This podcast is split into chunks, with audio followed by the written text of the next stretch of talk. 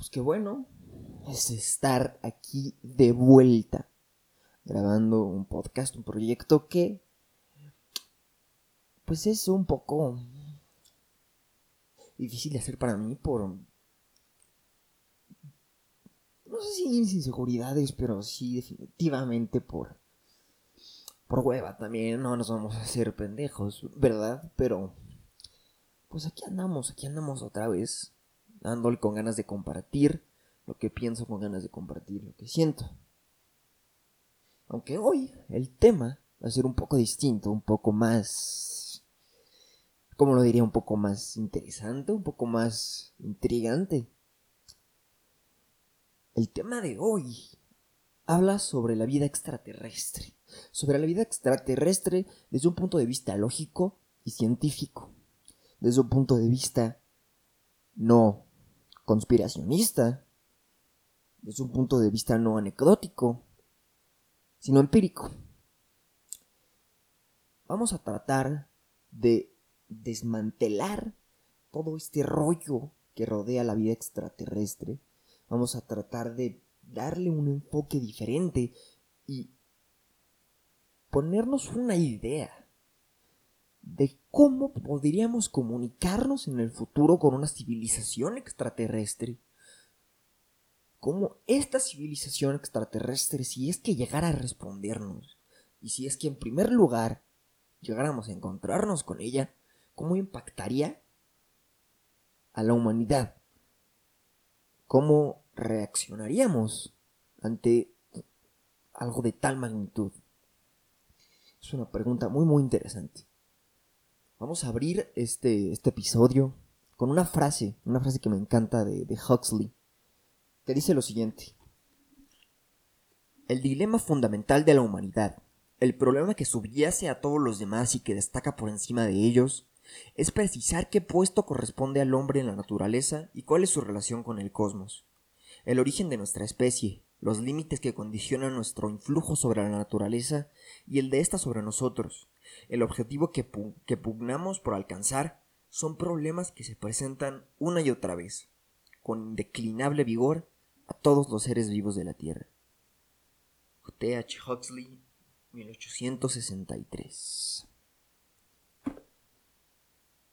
Es definitivamente una cuestión que todos, absolutamente todos nos hemos preguntado, al menos una vez en nuestras vidas. ¿Estaremos solos? ¿Seremos la única civilización inteligente?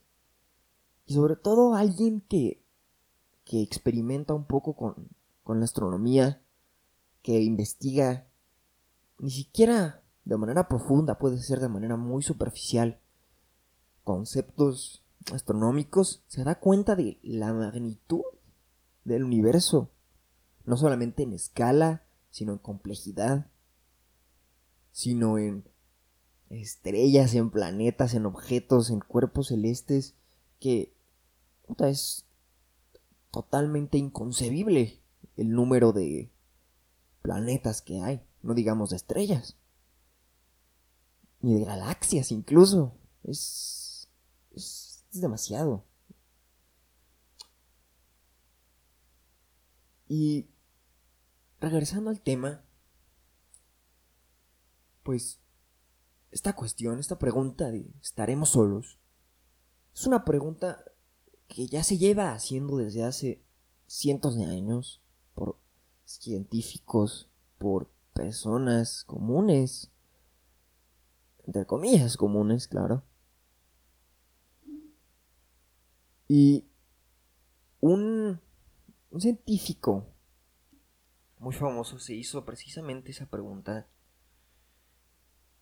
¿Estaríamos solos? ¿Habrá realmente algo allá afuera? Y este científico es Enrico Fermi. Enrico Fermi en 1950 hizo una, investigación que terminó en una contradicción una contradicción que, hay entre las estimaciones que afirman una alta probabilidad de que la vida extraterrestre surja en alguna parte del universo estas estimaciones, además de ser este, estadísticas, también pueden ser lógicas. Con tan solo ver el tamaño, otra vez, del universo, la cantidad de planetas que hay allá afuera. Ya se han detectado muchos planetas similares a la Tierra con, una, este, con un contenido atmosférico similar, con un tamaño similar. Y viéndolo, observándonos a nosotros mismos, a, a, observando más bien a nuestro planeta, toda la cantidad de especies que habitan en él, es una consecuencia de pensamiento darnos cuenta de que en el universo hay una tendencia a la vida hay una tendencia a generar seres inteligentes, a que evolucionen y que lleguen a un nivel de complejidad alto. Porque, pues, viéndolo desde un punto antrópico, si no fuera así, no estaríamos aquí. Estamos aquí porque algo sucedió, porque hay una tendencia a que seres como nosotros existan en el universo. Entonces, ¿por qué no hemos encontrado a nadie todavía? Ni siquiera una señal, ni siquiera una pista. Nada. Y es que esto es lo que se preguntó Fermi. ¿Por qué no? ¿Por qué si hay tanta probabilidad no hay nadie? Y esta, este, esta paradoja tomó, tomó su nombre, la paradoja de Fermi. Y es, es, muy, muy, muy intrigante adentrarse en esta paradójica. Este, y, sugiere algo, algo interesante, algo que, que, puede tal vez asustarnos, que puede tal vez, este, pues, hacernos, hacer que, nos frustremos mucho, porque pues en realidad esto no sugiere que no haya nadie, que realmente estemos solos, sino lo más probable es que nuestras nuestro conocimiento, nuestra tecnología sea incompleta o no sea lo suficientemente avanzada como para poder detectar señales, como para poder enviar señales al espacio.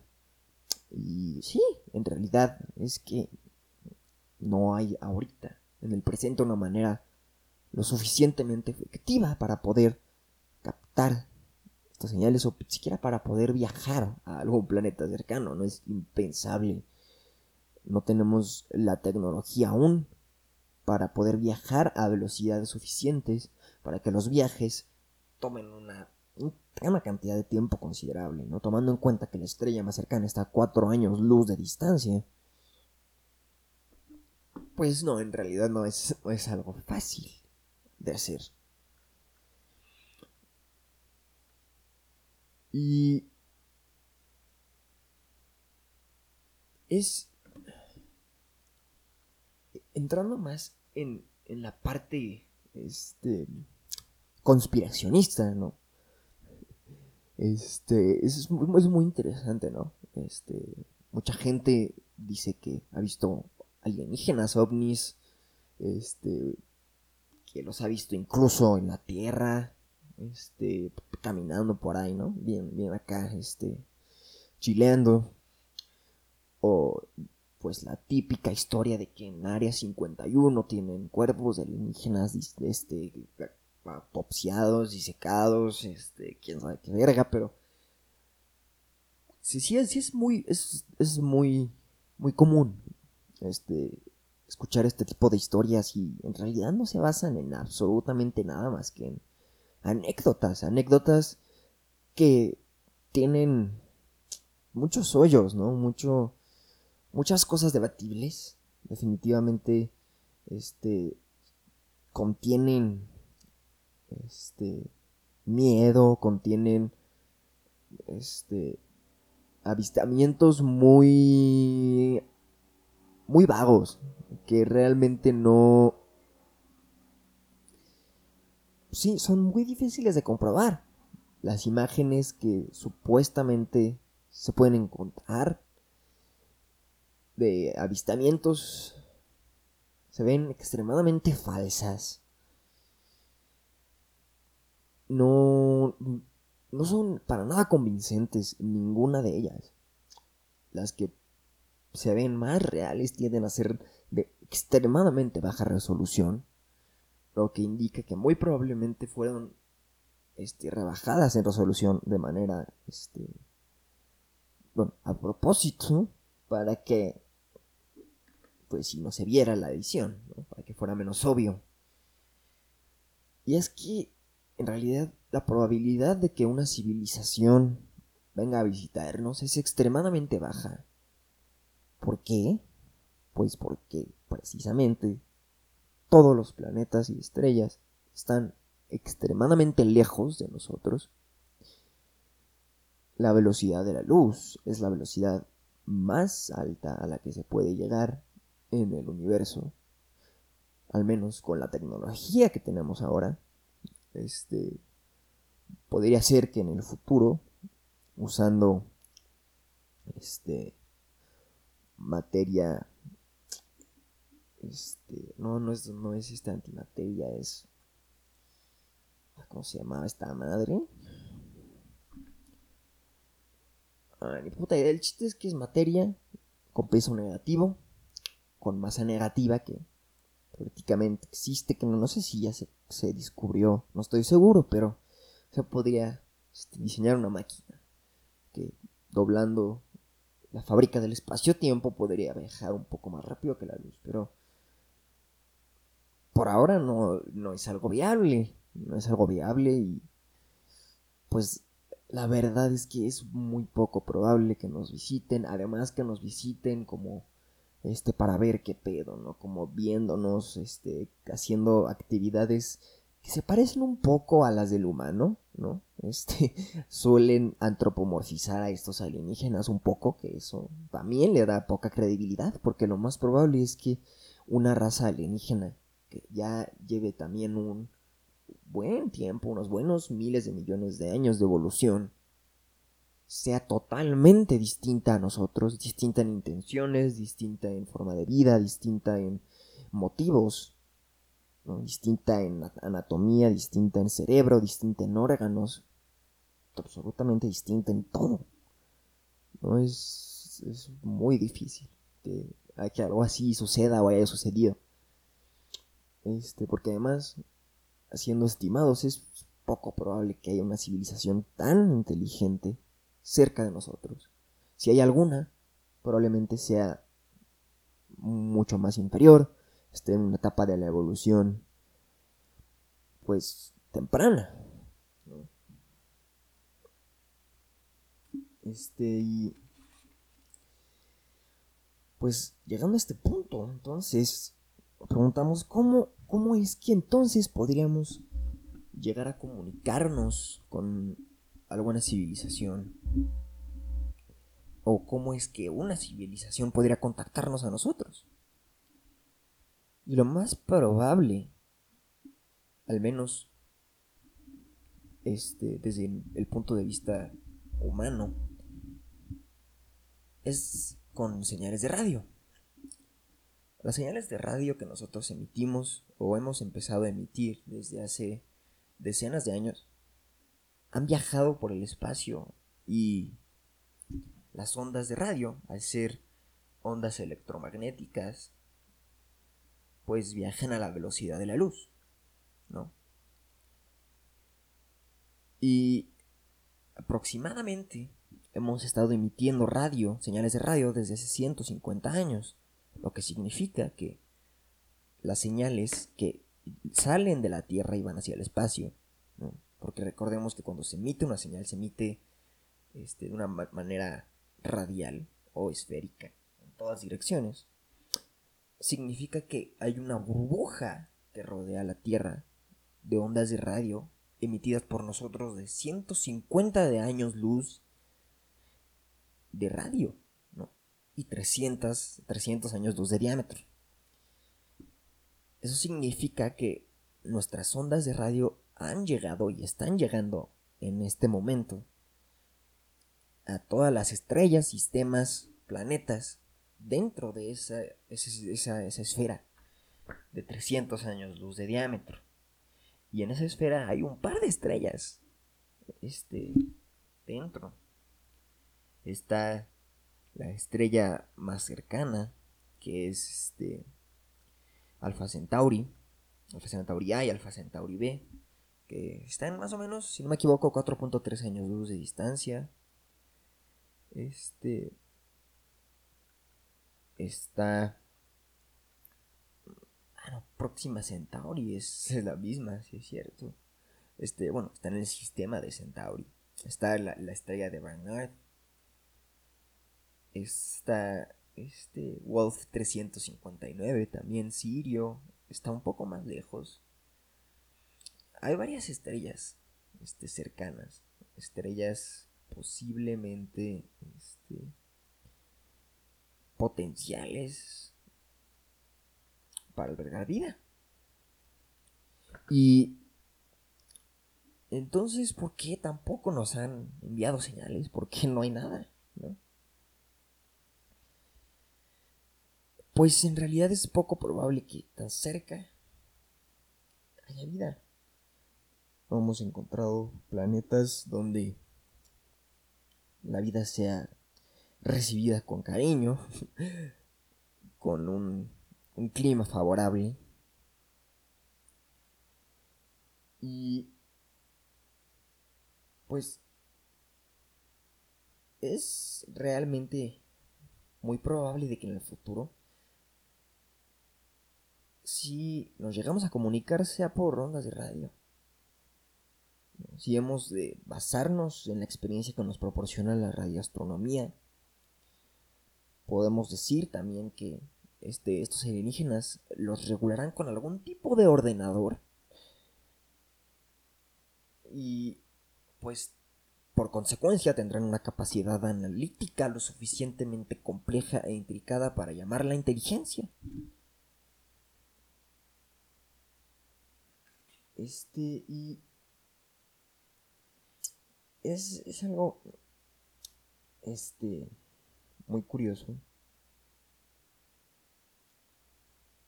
Porque y muy, muy curioso, este, y, que la, verdad sí, sí, a veces me lo pongo a pensar y, me da un poco de, no, no es miedo, tal vez es algún otro sentimiento que no puedo describir bien, pero que es probable también que le estemos cagando en ese sentido completamente, que estemos yendo por un camino totalmente erróneo y que en realidad la manera de enviar y recibir mensajes sea otra completamente diferente que no hemos descubierto aún que tal vez estemos recibiendo actualmente un mensaje que no podemos captar, que no podemos recibir de ninguna manera concebible para el ser humano actual. Este. O puede ser que más bien también las civilizaciones que estén cercanas a nosotros no tengan esa tecnología. Sin duda alguna, la senda evolutiva sería totalmente distinta de la que la Tierra ha conocido. Lo más probable es que la secuencia de eventos de causa y efecto que sucedieron en nuestro planeta, como las, la, serie de, eras este, frías, la extinción de los dinosaurios, la extinción, este, el gran evento de extinción después del evento de oxigenación en el principio de la evolución, todos estos eventos fueron clave para, pues, la vida como es hoy. Si no hubieran ocurrido, muy probablemente la vida sería extremadamente distinta. Entonces, pues claramente una civilización en otro planeta tendrá sus propios eventos, tal vez de extinción, tal vez de, de crecimiento rápido, de explosión, como la explosión cámbrica aquí en la Tierra, que marquen pues momentos claves, piedras angulares en la evolución. Y pues realmente no hay nada de, misterioso en esto, aunque lo parezca. Pues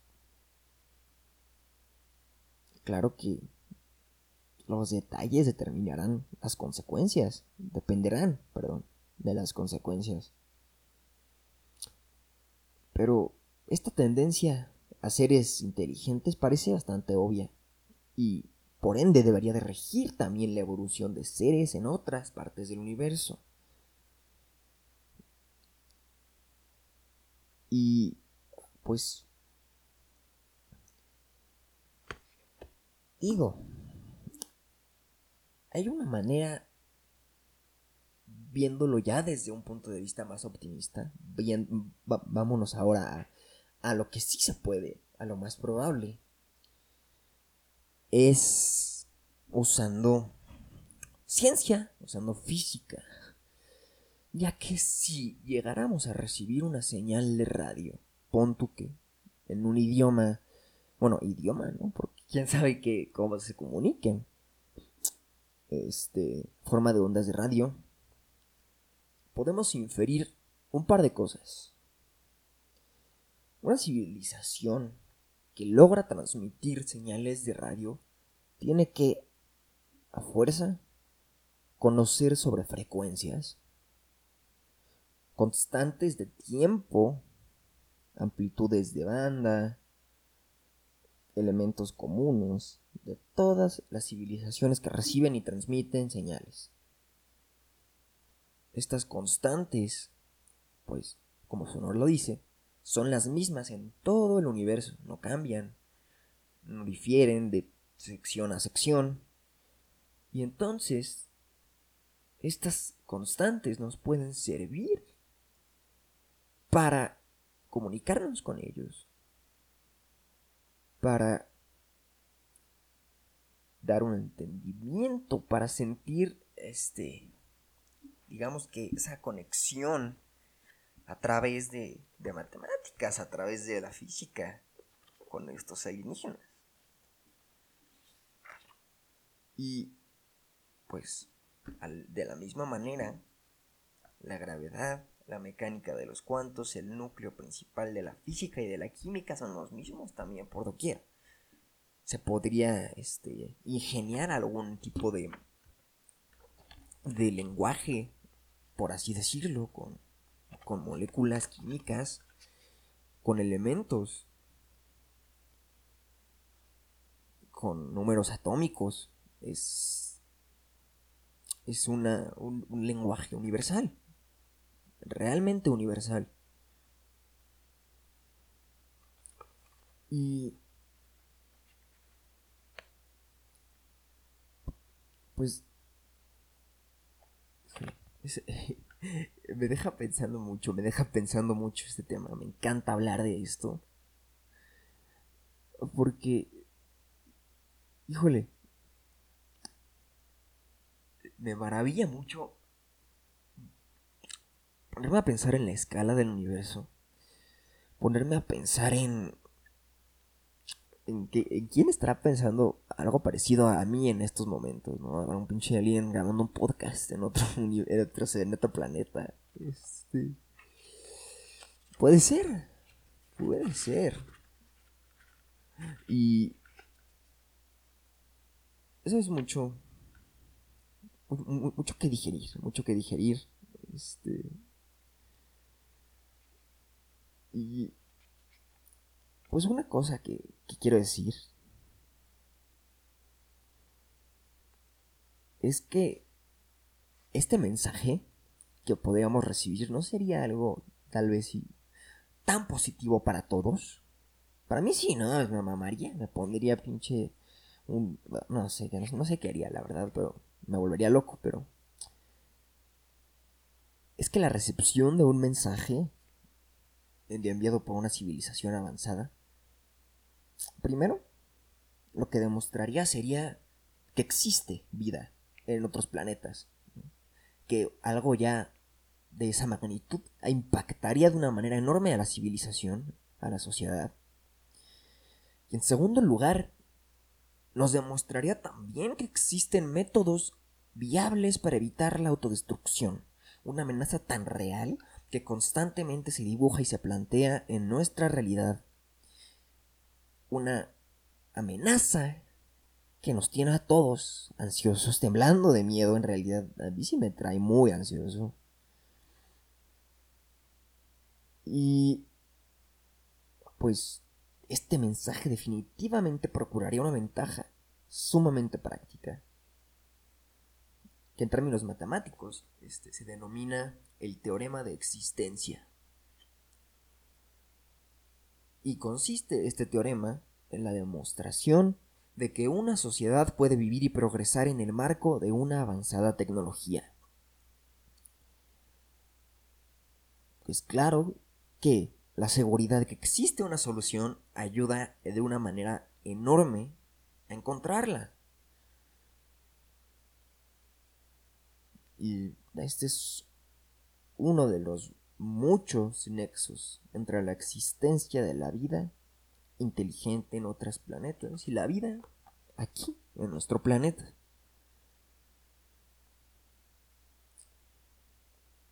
Y pues las sociedades, claro que llegando a un punto hipotéticamente en donde esto nos ayude a evolucionar, las sociedades deberán de adoptar muchas, muchas precauciones al desarrollar tecnologías nuevas, tecnologías desconocidas. Y, híjole, es que si no se propicia la adquisición de conocimientos por su valor intrínseco, aquí ojo, por su valor intrínseco, pues claro que, híjole, nuestro futuro va a quedar peligrosamente limitado, muy limitado, muy, pues muy, muy cerrado. Este, y es que no se debe de, de agarrar como propiedad un conocimiento tan importante no es algo este que se pueda censurar es que suele suceder mucho con la ciencia. Este muchos intereses suelen suelen intervenir. Y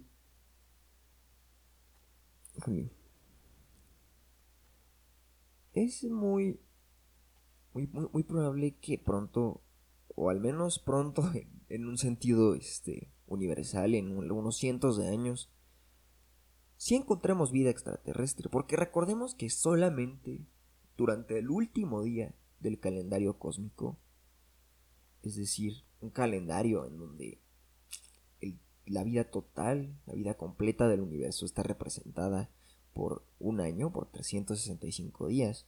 Solamente en el último día aparecen mecanismos intelectuales en la Tierra dignos de mención. Y sí, no es, no, es, no es probable, recordemos que esto es muy importante.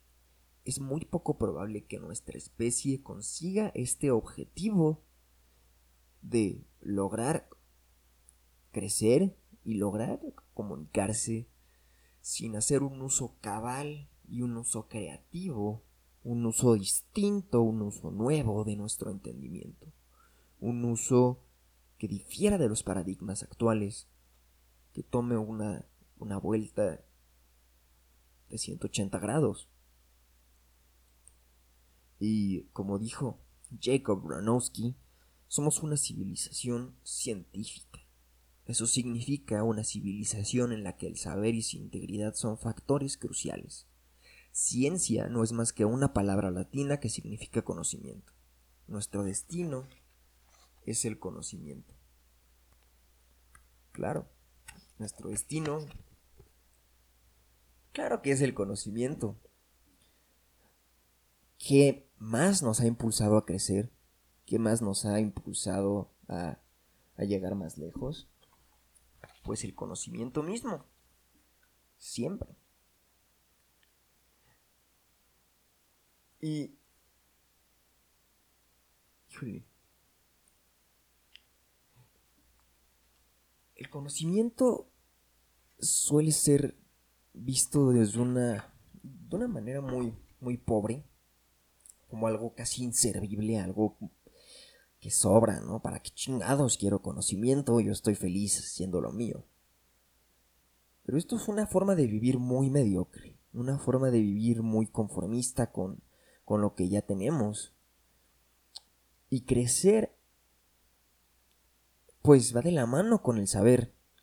Crecer va de la mano con, con lo que uno sabe, pero más que nada con cómo uno aplica lo que sabe, con cómo uno enseña, con cómo uno comparte lo que sabe desde, un, desde una postura humilde desde una postura, este, pues amable, ¿no? Con ganas de compartir, con ganas de, de expandir estos conceptos, sean, sean cuales sean. Este, y si una civilización extraterrestre llega al punto en el que logra comunicarse con nosotros, es obvio que lo hicieron a través del conocimiento, es obvio que lo hicieron a través de un crecimiento impartido por una disciplina constante, por un amor al universo, por un amor a su propio ser, por un amor hacia, hacia todo lo que los rodea. El amor el, amor no es solamente este, cariño de humano hacia humano, sino también es el interés, es la curiosidad, es el, el adentramiento a lo desconocido con confianza, un acto de fe, en pocas palabras. Y esto es lo que, lo que es el conocimiento, es amor, amor por, por el universo, amor por lo que nos rodea, amor amor incondicional por el saber. Llegando a una conclusión, la vida extraterrestre probablemente exista. Es muy probable, es muy probable que con la cantidad de planetas habitables que existen en solamente nuestra galaxia, haya al menos una civilización mm, inteligente tal vez hasta más que nosotros. Entonces, ¿por qué? ¿Por qué enanejarnos tanto? ¿Por qué creernos tan únicos? ¿Por qué tener esa tendencia hacia el egocentrismo? Esa tendencia tan antropocéntrica que nos daña tanto, que nos hace creernos lo suficientemente importantes como para destruir un planeta que nos albergó, que, nos, que fue nuestro seno, desde que un pez salió del agua y caminó sobre la tierra. ¿Por qué creemos que tenemos el derecho de quedarnos con todo? No lo sé, no entiendo. No entiendo esa tendencia, no entiendo ese comportamiento, pero como todo lo que sucede es parte de, es parte de la misma evolución, es parte de un entendimiento que va a llegar como un cachetadón violento, cabrón, no un cachetadón suavecito, güey, no un pinche cachetadón de reversa, güey. Pero así es. Así va a tener que ser, al parecer, al ritmo que vamos ahora.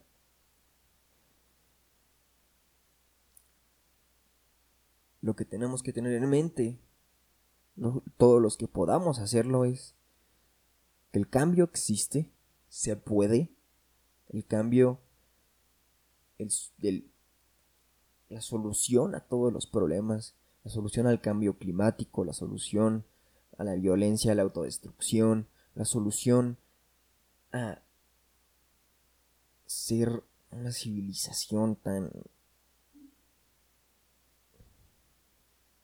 tan violenta, una civilización tan material. Es probable. Y más que probable es, es real. Está ahí, es tangible. Se puede sentir y se puede ver. Está ahí. Siempre ha estado ahí, solo que... Pues... Necesitamos quitar todo lo que nos impidió desde el principio verla.